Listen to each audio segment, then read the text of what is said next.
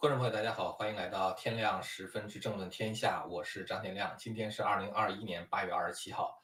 昨天呢，咱们说了一些国际上的事件哈，咱们今天说一说中国的这个几个新闻。一个呢是关于中国最近一个特别大的新闻，就是很多网站都在报了，就是赵薇被全网封杀。再一个的话呢，就是关于中国现在经济的情况。这两个事情其实是相关的哈，我们把它连在一块儿说。呃，这两天呢，就是这个我们看到就是各网都在封杀赵薇。所有呢，赵薇参演的影片都已经找不到她的名字和简介，然后呢，所有赵薇导演的影片都被下架，然后还有很多跟赵薇过去关系很好、联系很紧密的人，现在纷纷的切割、删除了跟这个赵薇有联系的信息。很多报道的标题呢，相当的惊悚啊，说真相比你想象的复杂，但是你点进去看一看的话，实在也没有看出什么真相来。但是呢，因为是全网封杀，所以肯定是有高层的授意啊和统一行动。那至于赵薇到底犯了什么事儿，这个吃瓜群众实在是一无所知。呃，今天的这个声音的话，可能稍微有点问题啊，现在应该应该能够好一点了啊。就是，呃，今天这两这个这两天，就是这个关于赵薇全网封杀的事情，是一个特别大的新闻。呃，这个很多跟赵薇关系好的明星的话呢，就是。这个删除了自己跟赵薇有联系的信息，然后赵薇导演的电影都被下架。呃，很多报道的这个标题呢，相当的惊悚哈，说真相比你想象的更复杂。但是你点进去看来看去的话，其实也没有看出来真相到底是什么啊，因为是全网封杀嘛，所以肯定是有高层受益的统一行动。呃。赵薇呢，当年和这个周迅、徐静蕾、章子怡，呃，号称中国的四大花旦。其实我没有看过他们太多的作品的。那段时间我基本上是忙着工作和出国，然后还有就是这个结婚成家什么的。就是，呃，我唯一看他的时候，就是别人看的时候，比如说我在房间里边出来，然后家里边的人看电视，一走一过瞟两眼镜头，从来没有完整的看过任何一集《还珠格格》。但是当时赵薇那大眼睛确实是让我印象非常的深刻。呃，我唯一看过一部赵薇的影片呢，是姜文导演的那个《天地英雄》那部影片的话，我觉得还是相当好。呃，因为我对内地的明星知道的不多，所以就我能够知道的那就一定是大明星了，是吧？我能够听说过他的名字，他就应该是一个大明星。这个有人说呢，赵薇出事儿跟旗下的这个艺人张哲瀚被翻出曾经在日本的靖国神社内拍照有关系。这件事儿哈，我觉得这个很多人可能，其当然我对日本的文化也不是特别的熟悉。过去呢，我看宣传哈，好像靖国神社里边供奉的就是二战时期的一些甲级战犯了。后来才知道，其实里面供奉的死者达到两百五十万。哦，如果我没有记错的话，好像是在日本的文化中，人只要死了就被认为是神啊。这方面可能得有懂行的朋友来解释解释哈。所以就是说，参拜靖国神社，人家并不意味着说他就是去参拜那些二战的那些甲级战犯，好像就十几个人吧，对吧？而且就是说，在日本这样一个国家的话，就是说这个政府官员不不能够以公务的身份去参拜，呃，所以其实就给这个参拜靖国神社就是。就是去除了很多政治色彩，但是中共的话拼命把它这个政治化，呃，还有很多中国人的话就觉得那是一个有名的地方啊，就是去旅游观光啊，这样的话就更没有什么隐含的意义了。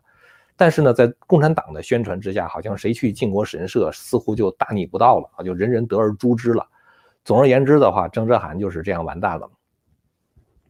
一般旗下的艺人出事，哈，公司终止合同就没事了啊。二零一九年年底的时候，大家记得就是当时中共就是这个中国有一个网红叫 Papi 酱嘛，就是江一磊，他呢有一个就是旗下的这个相当于像媒体一样的叫 Papi Tube，呃，Papi Tube 当时就是和一个台湾的网红叫波特王，呃，就是曾经签约，后来的话呢就解约了。解约的原因的话，就是波特王和蔡英文互动的时候，管蔡英文叫了几声总统。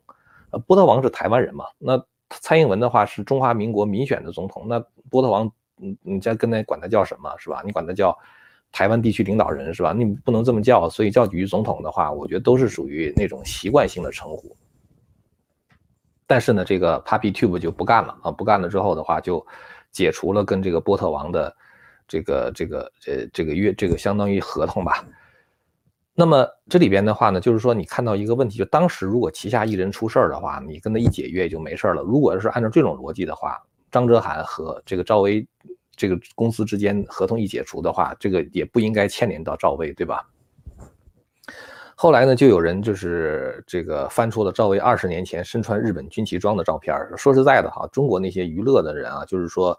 他们是在那个艺术领域发展的，他对于这个文学、历史、哲学啊，他不会像我们学这个专业的啊，或者是说那不会像学理工的人，他们那么喜欢去，比如说关注政治啊，就关注一些历史事件，他们不大会关注。不关注的话，当然也就不敏感了，甚至可能缺乏这方面的知识。其实连我都不知道日本的军旗是什么样的，那我觉得赵薇不知道也很正常，是吧？那就穿了件衣服嘛。这件事情已经是二十年以前的事情了，是吧？时隔二十年再翻出来，其实这个事儿没有什么意义哈。我就觉得不大可能是因为二十年之前的事情，现在才处罚他。还有的人说呢，就是这个赵薇嗯被处罚是因为他有非常非常复杂的人际关系。但是你想在中国，如果你要想搞这种资本运作的话，啊，或者说你想在中国真的作为一个娱乐明星真的有所发展的话，你没有高层的人脉，你根本就发展不了。而且就是说，大陆有很多那个政府高官的话，他们是喜欢去这个这个接近女明星的，是吧？如果你要是不跟他们之间有什么交往的话，你在大陆也是很危险。说实在的，呃，所以其实赵薇她呢，就是有人说是跟马云受马云的牵连，她要受马云牵连的话，早就受牵连了，是吧？当然，赵薇是持有阿里巴巴很多的股份，但是马云的话也是撇清了这个跟赵薇的关系。我觉得这里边的话也是马云可能想保护她吧。马云就跟这个就是跟别人讲，他说我跟赵薇其实认识时间不长啊，我们加起来见面不超过十次，至少有五次是属于公益活动，同同台出现啊，但是其实就没没有什么太深的交往。这个呢也是一种解释哈。还有一种解释的话就是说。是赵薇这个涉及到资本操作啊，就是她和她的夫婿黄有龙，二零一七年的时候收购了一家上市上市的公司，叫做万家文化。呃，那当时这个收购之前的话，你得注册一个自己的公司嘛，所以当时这个呃赵薇夫婿赵薇和她的夫婿呢，就注册了一家叫做龙威传媒，就是黄有龙和赵薇啊，就是最后的名字最后一个字儿啊，就叫做龙威传媒。然后的话呢，用龙威传媒去收购这个万家文化百分之三十的股权。当时这个万家文化百分之三十股权的话是需要三十亿，那赵薇夫妇的话拿不出那么多钱怎么办呢？就从银行借款。我不知道他们借款的时候抵押物到底是什么啊？他如果有那个抵押物的话，他应该就是应该是能借钱出来的。但是我怀疑他们当时真的有那么多的钱，那么多的这个资产可以抵押。抵押完了之后的话，借出这个三十亿，完了之后。可能不到三十亿吧，二十多亿。然后的话呢，就去这个就是收购这个万家的股权。然后呢，万家一上市的话，你就可以大赚一笔嘛。这就是几十倍的杠杆收购啊，几乎是空手套白狼。但这个事情哈，就是说，在这个资本市场，这种空手套狼的事情肯定不只是他们俩啊。但是可能因为他比较有名嘛，就被人发现了。发现了之后的话，就处罚。这个事儿也是已经处罚过了。现在再翻出来的话呢，其实也是蛮奇怪的，就是说。二零一七年的事情，你到二零二一年的时候才处罚，这事儿也是挺奇怪的。所以呢，就是官方死也不说到底为什么去处罚赵薇啊。所以呢，那个吃瓜群众也就死活猜不着了啊。有人说呢，这个呃，当年的《还珠格格》三大女主哈都已经退隐江湖了啊，就是当然是指从中国大陆这个这个这这这个江湖退出去了。林心如呢回到台湾啊，当然就不在大陆了。那范冰冰的话也是因为逃税被重罚，看起来的话也没什么翻身的机会了。然后的话就是赵薇出事儿，赵薇将来的处罚如何，是不是会坐牢，这个谁也不知道啊。因为中国不是一个法治社会，处罚多重就看最高领导人高兴不高兴了。江泽民时代大家都记得哈，当时说刘晓庆逃税一千四百万，然后刘晓庆就坐了差不多一年的牢，是吧？二零零二年的时候好像进去的，二零零三年的时候出来的嘛。他最后是以拍卖资产完了之后的话，去这个，呃，就是这个就是还了那个税款，然后才被保释出来。这个这两天好像还有一叫郑爽的是吧？是不是叫郑爽？我我不我不记得这个这个我我我我不太清楚这个人哈，我就记得隐约记得这么一个名字。他好像也是就是因为偷税被罚了三亿三千万是吗？三亿多反正是就这两天的事儿了。刘晓庆当时是一千四百万，然后坐了差不多一年的牢。郑爽的话就基本上罚款了事了。那你说刘晓庆偷税一千四百万，偷税的人多了是吧？难道只有刘晓庆一个人偷税吗？刘晓庆据说他倒霉哈，是因为他他是个大明星嘛，那可能当年这个江泽民就就就对他有就就就很欣赏，我们用这种词可能都比较正面的，就是江泽民是一个很好色的人啊，可能是对他比较爱慕。然后后来他跟两个人见面的时候，就是老姜。假装向他请教一些电影问题，就套词嘛。然后刘晓庆没怎么理他啊，老姜就觉得面子被驳了，勃然大怒，然后就把这个刘晓庆扔到大牢里边去了。所以就是说赵薇是不是将来处罚怎么样的话，这咱们都不知道哈，咱们只能再观察。现在我们连他到底为什么坐牢都不知道。但是呢，这个。赵薇被封杀的话呢，却反映出一个问题，就是在中国人没有人是安全的啊！一个名人，一个社会影响力巨大的人，中共说让你消失就让你消失啊！你连你连为自己张口辩护的权利都没有。过去在这个江湖时代哈，就是江泽民和胡锦涛的时代，呃，江泽民是个戏子嘛，他特别喜欢装那个装门面啊。胡锦涛那个时候也稍微顾及一下这个国际影响，所以呢，对那些特别有国际影响力的人物处罚的话呢，相对来说会轻一点。特别是像在这个就是二零零三零四年那段时间，就是这个互联网刚刚兴起，然后有微信有有有那个微就是这个博客的时候，其实有一些人对共产党的批评，在这个网络上还是相当的尖锐的。当时胡锦涛也有点睁一只眼闭一只眼，但是后来等到这个越往后啊，就是习近平上台之后，这个相关的这种这个处罚就越重啊，对这个国际上的这种观感啊，这种相关的顾忌呢，也就嗯比较比较少啊，甚至可能说是越来越少。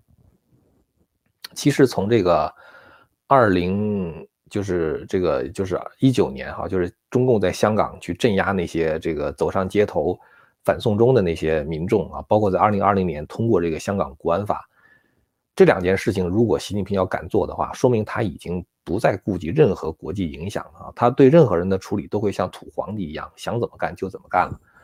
所以呢，我觉得大陆的艺人们哈，就是你们千万别觉得你们跟一般的韭菜是不一样的啊。说你们有钱啊，你们可能比大陆底层的人有钱啊。然后的话，你们有社会影响力，有很多的粉丝。有一些这个人的话，就已经就是不知道自己是姓什么的了啊。大家记得芮成钢哈，就央视的那个主持人，他他那会儿会说我的朋友克林顿怎么怎么样，就感觉啊他是跟美国前总统是朋友，他就觉得好像没人敢动他。其实习近平碾压任何一个人。都跟碾压一个马死，就是碾压死一个蚂蚁一样啊，既没有顾忌，也不会吹灰之力啊。你说连周永康、什么什么徐才厚、郭伯雄，习近平都能处理，那处理你、处理一个艺人的话，那又算什么呢？对吧？所以你可以想象，就是说在习近平这种压力之下，哈，这个这个他一杀鸡，那些猴子们就哆嗦嘛。所以现在像什么马云呢，呃，像什么赵薇呀，啊，像什么郑爽啊，像这个什么。呃，这个就包括那些什么恒大的那个被谈话的人，像包括这个什么腾讯等等，这些人的话，他们都是中共要杀的鸡啊。他们一杀鸡之后的话，那没有被杀到的就开始哆嗦嘛，是吧？所以就是说，习近平现在说了啊，要走共同富裕的道路啊，干嘛呢？是要进行财产的三次分配啊，要进行这个就是这个慈善事业，鼓励这个有钱人捐款。所以现在的话呢，这个亿万富豪就不得不。破财免灾了是吧？根据彭博社的数据显示，到目前为止，今年中国有七位亿万富豪向慈善事业捐款达到了五十亿美元，这个数字比二零二零年全中国的捐款还要高出百分之二十。就二零二零年所有人捐款加在一块儿，还不如今年七位富豪捐出的这个钱多呢啊，那还比他们高百分之二十呢。所以其实呢，这个富豪的捐款其实是。捐出的是买命的钱呢啊，这通过所谓的自愿捐款买平安呢。所以这个中今年中国这个捐款，你一看习近平这么一讲的话，就是底下心领神会啊，这不就是要割韭菜要收钱吗？是吧？这个这个花钱，呃，就是能够让自己不坐牢啊，花钱能够这个在习近平那买买买个什么好？其实他们不知道，他们捐的越多，习近平就觉得你越有钱，你越有钱的话，习近平就觉得。压力如果再大一点的话，你们就能够捐出来更多，你知道吧？就是说，共产党的那种贪婪的话，它是没有底线的。所以现在这个很多知名企业和名人富豪，他们为这个河南洪灾的话捐款就超过六亿美元。然后目前这个这个腾讯承诺说要为社会责任项目啊，就所谓为社会变得更美好吧，要拨出一百五十亿美元。然后拼多多的话要投资一百亿人民币帮助中国农农业发展。我跟大家讲，就是你就是再翻一倍的话，习近平也觉得你捐出来的还是不够多啊。这个我觉得就大家可以放心好了。习近平，我觉得现在是双管齐下哈。我以前做节目的时候曾经说过，说习近平要打击两类人啊，一类就是有社会影响力的人，因为党绝对不能让你喜欢，让别人喜欢你比喜欢党更多啊。习别而且习近平知道别人喜欢你那是真心喜欢的，比如说是赵薇的粉丝，那是真心喜欢他。但是别人喜欢党的话，那是被党吓的，是吧？不得不喜欢，或者不得不假装喜欢，所以这种情况的话，习近平是受不了的啊！就是你即使不能，如果你不能喜欢党的话，你也不能喜欢任何人啊！你喜欢任何人，那个被喜欢的人，他就有罪了啊！党就要整他了啊！所以这是习近平要打击的一类人。还有一类人的话，就是有钱人啊。党没钱的时候必须割韭菜嘛。那老百姓已经没有什么潜力可割了。中国大部分老百姓哈，他们的这个真正的资产其实就是泡沫资产，再加上债务。你比如说他买房子，这房子里面借了比如多少多少的债。但是那个房子是不是将来真的能够值这么多钱？那是一个泡沫，所以它实际上就是中国人的财产就是泡沫资产再加上债务，所以呢就割他们已经没有什么油水了，是吧？所以怎么办呢？就必须得去找那个有钱的人去割。那习近平打击两类人，一类是有社会影响力，第二类有钱。你想娱乐明星的话，刚好是又有钱又有社会影响力，于是就自然而然的进入了党的这个瞄准镜了，对吧？所以中国现在的话呢，其实面临着非常严重的这种经济问题。这个中国就业机会啊在减少，这里边我觉得哈，中国就业机会减少，经济问题的话，就是有五个原因。第一个原因的话呢，就是疫情期间，因为很多国家都那个关闭了嘛，shut down 了嘛，是吧？那么那个时候呢，那些国家的生产订单的话就转到中国来了。那么现在随着各个国家重新开放，这个订单的话在回流，所以这个我觉得是。一个一个原因就是中国的现在就业机会在减少啊，就是这个就业机会在往往外走。第二个的话呢，就是习近平这种强制清零清零的策策略，他一个地方一旦发现啊，这地方有一个人啊，就是这个新冠检测是阳性，立刻整个这一个地方全关啊，一个小区全关，一个城市全关，一个机场全关。当时好像是上海吧，就是有一个是机场是吧？好像就有一个人检测出阳性，而整个机场全部关闭。你想，如果这样的话，你机场关闭的话，当然就会影响到很多合同的执行，影响商品的进出口，是吧？就影响这个物流。这样一来的话，人家就不愿意在中国再生产了。这也是我觉得是这个中国就业机会减少的第二个原因。第三个原因的话，就是中共在国际上这种战狼的姿态，让人实在是不舒服啊。尤其是这些新香港的问题、新疆问题、这人权的问题，人家就。不愿意跟你再做生意，我觉得这个也是一个原因啊。第三个原因，第四个原因的话就是关税啊，就是拜登到现在也没有减轻中共的关税嘛，所以很多企业的话，他不想交这个税的话，就把这个生产线就搬走就是了，对吧？还有一个事情就是习近平啊，这个人实在是喜怒无常啊，你不知道他今天拍一个脑袋就做出一个什么决定。呃，最近一段时间就是一天团灭，也就是一个一个一个产业啊，一天团灭一个产业啊，教育产业什么白酒。什么奶粉啊，什么的，习近平几乎想想起谁来就灭谁，是吧？那你随时要做这种事情的话，甚至可能搞公私合营，人家就觉得投资在你这儿真的是就是没有安全感。你不知道什么时候你一拍脑袋，他这企业就没了，是吧？而且没有任何法律途径，没有任何法律救助的途径，然后也没有任何媒体为你发声，是吧？所以这就是我觉得中国现在就业减少，然后同时的话，它的金融泡沫现在在逐渐的爆掉。中国第二大房地产开发商恒大集团现在这个债务危机，最近一段时间的话，其实我在新闻上老看恒大集团的这种债务危机。现在恒大的债权人、投资人和供应商还有银行面对恒大的困境，就是完全是无可奈何。路透社哈有一个报道，他说现在呢，就是各级政府，中国的各级政府都在采取动作，试图避免恒大集团的硬着陆。他们非常担心恒大，就是说一旦破产之后，可能在金融体系中会引起一段连锁反应，那就是像当年两两千零八年时候雷曼兄弟破产是一样的。恒大的总负债有多少呢？一点九五万亿人民币啊，这个超过芬兰全年的 GDP。然后其中有息负债的话就是八千亿。八月二十五号的时候，恒大发布这个最新的财报，上半年它的地产和汽车业务合计亏损了八十多亿元。所以你想，它不赚钱呀，它它它它越经营越亏呀，对吧？那么现在恒大所在的广东省政府上周已经开始跟就是恒大主要的就是这个债券银行征询意见，呃，就是他在研究是不是要成立一个债权人委员会啊，就是为应对恒大的这个破产啊做清算什么之类的做必要的准备。但这事儿他们可能最后压下去了，因为他如果这样一做的话，那大家都知道恒大要破产这个事儿就搞得那个动静太大了。